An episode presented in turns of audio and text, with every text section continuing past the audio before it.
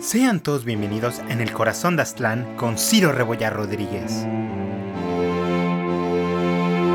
Episodio 1 x 36 Águila enjaulada. Hola nuevamente a todos, espero que se encuentren muy bien.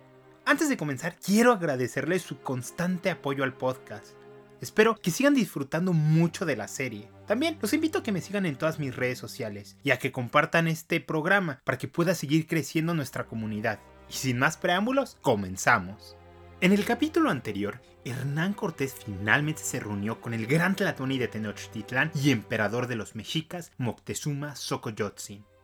Este trascendental encuentro, en el centro de lo que sería México, cambió el rumbo de la historia de los pueblos mesoamericanos, y en gran medida del mundo entero. La interacción inicial entre estos personajes fue una de cordialidad, con el intercambio protocolario de saludos y regalos.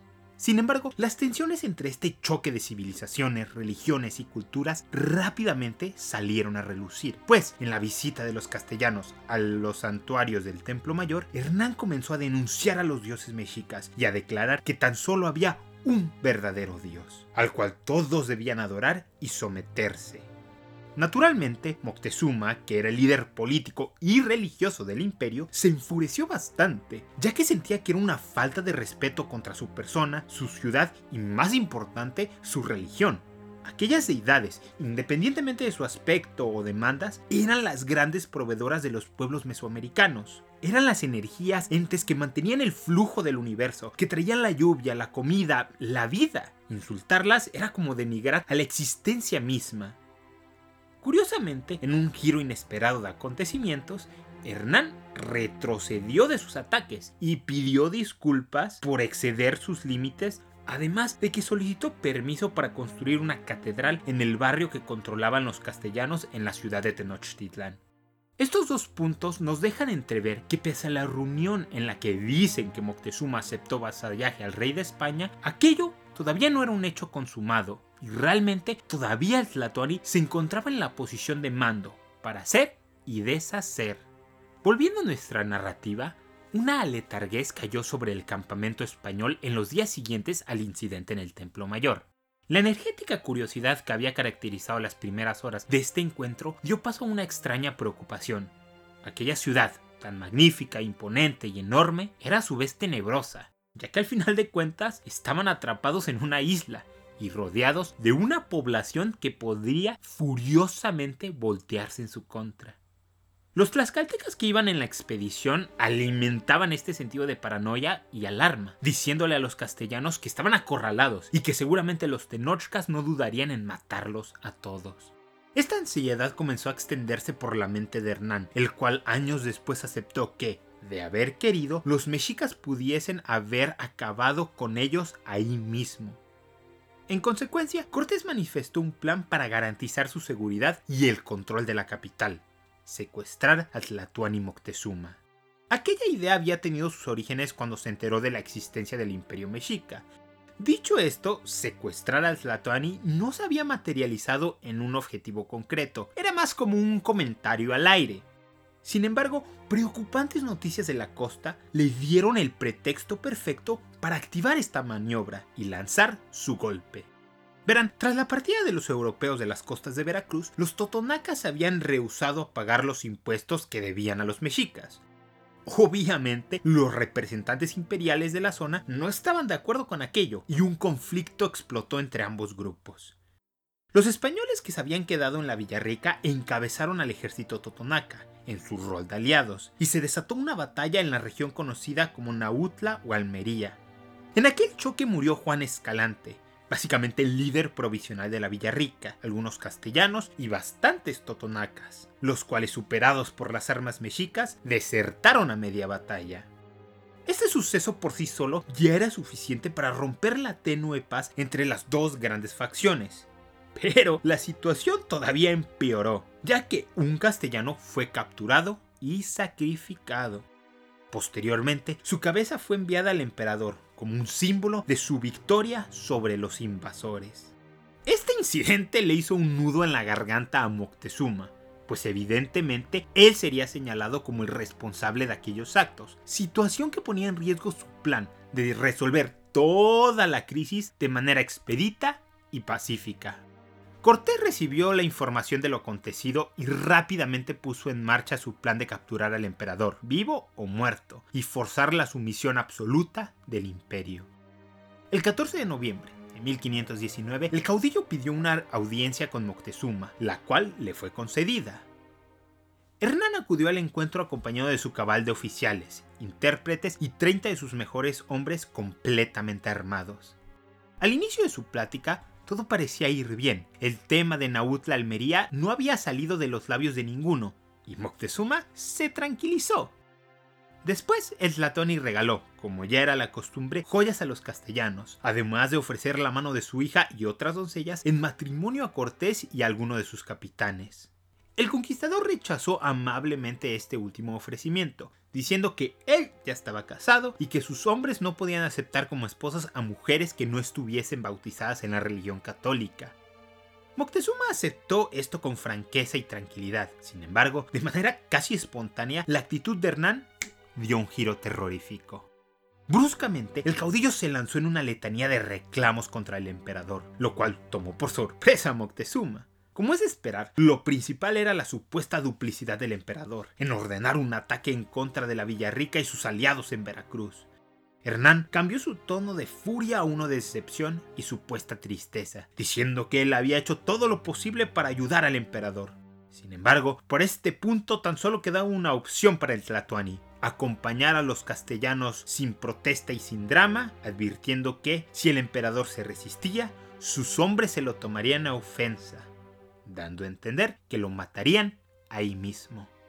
Naturalmente, al estar rodeado de enemigos armados en un espacio cerrado, Moctezuma se intimidó bastante, aunque su instinto inicial fue resistir esta amenaza.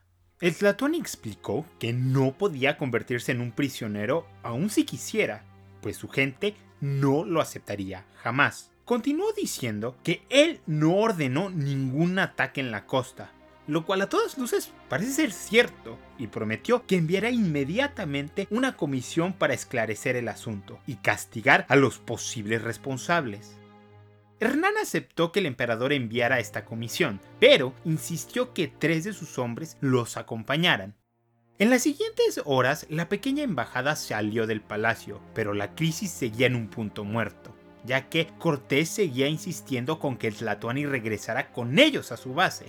Los minutos o quizás horas comenzaron a pasar sin que llegaran a un acuerdo. Predeciblemente, los capitanes y hombres de Castilla comenzaron a impacientarse y tenían los nervios bastante alterados. Uno de ellos en particular gritó que el emperador debía decidir ahora mismo ser su rey o morir.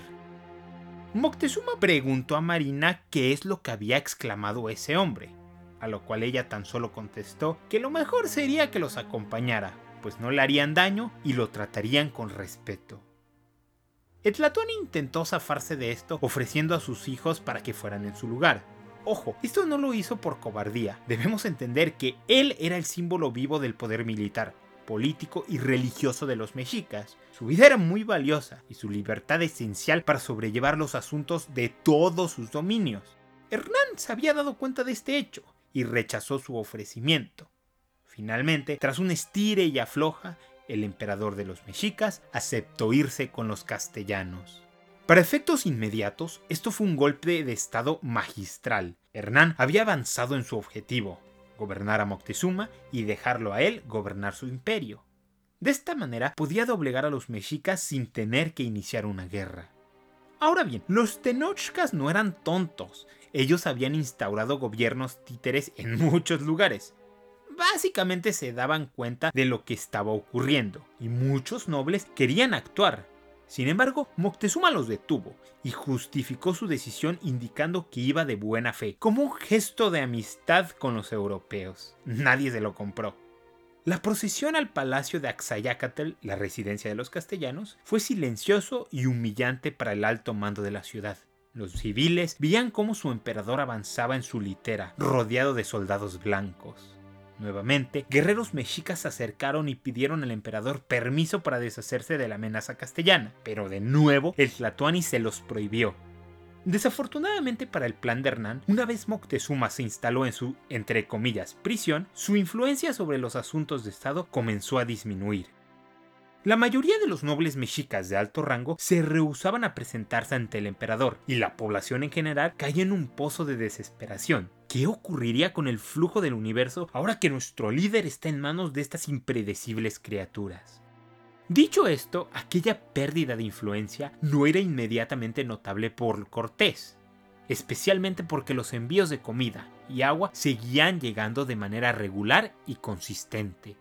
Por su parte, Moctezuma no resentía del todo su estancia con los castellanos. Tal y como se le había prometido, estos lo trataban con bastante respeto. Al final de cuentas, lo necesitaban cómodo, tranquilo y saludable para que su estrategia funcionara. En particular, Tlatoani le tomó aprecio y amistad a uno de los pajes de Cortés, un niño llamado Orteguilla, que había estado aprendiendo algo de náhuatl y podía comunicarse directamente, aunque medio mocho, con el emperador. Hernán también pasaba un buen rato con el Tlatoani, explicándole cosas del rey de España, Europa y obviamente la religión cristiana. Esta tranquilidad sería de corta duración, pues finalmente la comisión trajo ante el Tlatoani al representante imperial responsable del incidente en Almería. Moctezuma, en lugar de dispensar su justicia, se lo pasó a Hernán. El caudillo interrogó al general, el cual juraba que había actuado por sí mismo y sin órdenes directas de Tenochtitlán.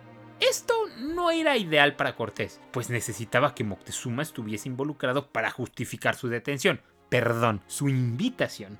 Así que después de unas cuantas horas de intensa tortura, el representante imperial cambió su historia y le aventó la culpa al emperador. Hernán, utilizando su bien probado método de pan y palo, fue ante Moctezuma y le dijo que no importaba que hubiese ordenado aquello, pues habían forjado una gran amistad y él lo protegería de todos los males.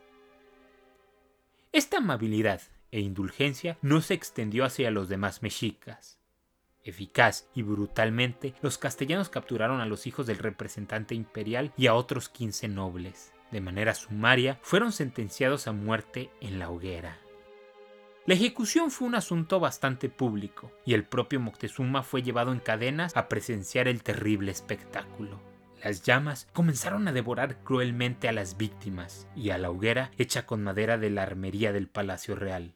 Los tenochcas tan solo veían con impotencia y asco la inacción de su emperador. Un silencio absoluto descendió sobre el gentío presente, y solo el arder de las flamas y el grito ahogado de los inmolados resonaba en aquel lugar. Mientras el fuego de la hoguera decrecía, uno más feroz comenzó a arder en los corazones de muchos, el de furia y venganza.